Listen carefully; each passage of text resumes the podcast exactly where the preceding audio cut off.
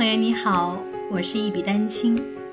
今天我想和你共读一个故事。我十八岁了，该是我振翅高飞的时候了。自己外出闯荡，构筑自己的窝，所以对我来说，参观这个画展就有了更重要的意义。我用我那双非常挑剔的眼睛四周张望，想找一张合适的画挂在我将要租的新公寓里。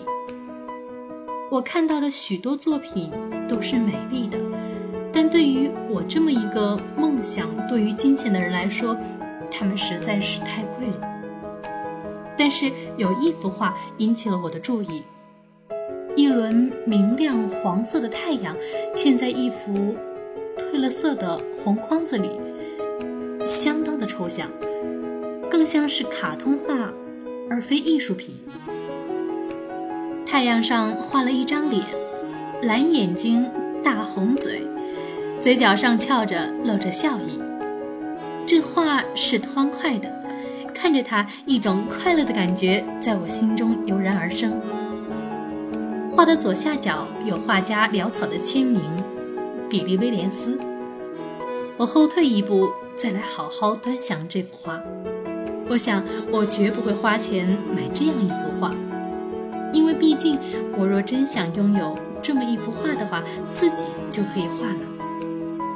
那画也没显出多少艺术价值，事实上，它看上去像是小孩子画的。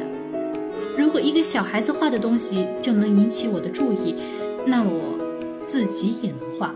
而且只会画得更好。是的，就这么办了。我来画我自己的太阳画。正当我准备离开那间展棚时，有一个声音引起了我的注意。有人在跟我说话吗？但周围并没有人。我停下来，又看了看那幅画。这次我看见一个坐在轮椅上的人在努力引起我的注意。喜欢吗？我想他是在问我。听他说话不太容易，展棚里又拥挤又喧闹。我向他靠近一步。我喜不喜欢？呃，是的，我真的是很喜欢。但是，他又开始说话了。但我真是难以听懂他在说些什么。他轻声细语的，而且说得很慢。我竖起耳朵，吃力地试着听懂他慢慢吐出来的每一个字。我喜欢画画，他说：“真的？”我问。第一次注意到他的展棚里还有许多其他的作品。我非常喜欢你的画。我接着说：“你怎么有这么多东西可画呢？”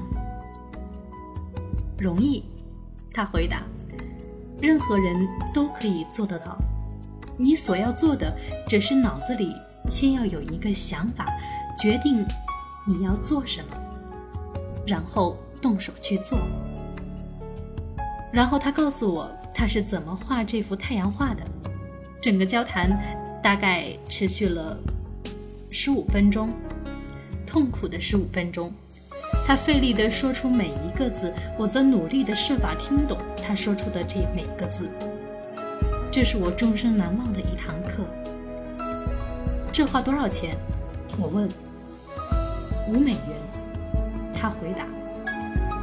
我给了他五美元，把密德的珍品夹在腋下，离开了展棚。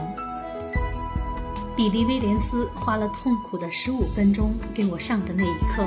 我在之后的二十八年里，一直牢记在心。这位年轻人其貌不扬，四肢扭曲，说话结巴，却破译了我生命中某一个部分的密码。而在这之前，我甚至不知道他的存在。给我带来如此深远影响的这个人，永远不会知道这一切。我以后再也没有见过他。他永远无法克服他身体残疾的障碍，但他已学会如何应付他们。他知道做他想要做的不过是先要有个想法在脑子里绘出最终成品然后动手去画。他说任何人都能做得到。一颗呀一颗种子是我心里的一亩田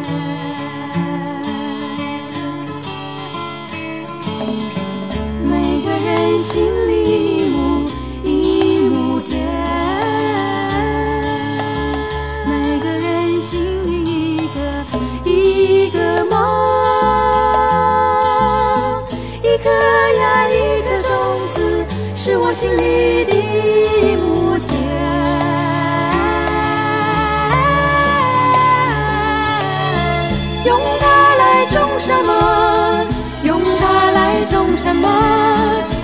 草中雨，中春。